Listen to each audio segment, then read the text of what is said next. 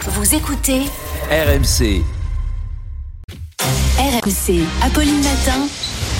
on n'a pas osé vous en parler. Mais Thomas Schnell le fait quand même. Thomas, vous osez nous parler d'un combat de MMA en famille ou presque. Oui, on le sait parfois, les relations euh, belle-mère-belle-fille sont compliquées, rivalité, jalousie, rejet, c'est parfois Je vois que ça fait sourire Estelle. Hein. il y a- Tellement ça, ça sent le difficile. vécu, Estelle. Non, moi, On- ça se passe bien. qu'on Oui, peut oui. en venir aux mains. Je te souhaite pas d'aller jusque-là. Là, on est en Pologne. Une belle-mère et son ex-belle-fille s'invectivent sur les réseaux sociaux. Qu'à cela ne tienne, les deux femmes se donnent rendez-vous sur le ring. Enfin, un ring, une cage, une cage de MMA. Puisqu'en fait, la mère de famille de 50 ans est une athlète de ces arts martiaux mixtes. Elle s'appelle Gozia Magical. Elle donne rendez-vous à sa, son ex-belle-fille de 19 ans. Un promoteur local organise la confrontation. Bim, crochet du droit. Ah oui, il y a du Boum. public et tout. hein. C'est Trois comme un vrai minutes, match. On deux voit les millions de images vues. sur RMC Ah non, Story. mais c'est c'est- incroyable. Incroyable, Ah ouais. crochet du droit en trois minutes, c'est plié, lui donne un coup dans la carotide. Il y a un la jeune arbitre femme et tout. S'effondre au sol, elle aura perdu, voilà, KO en moins de trois minutes.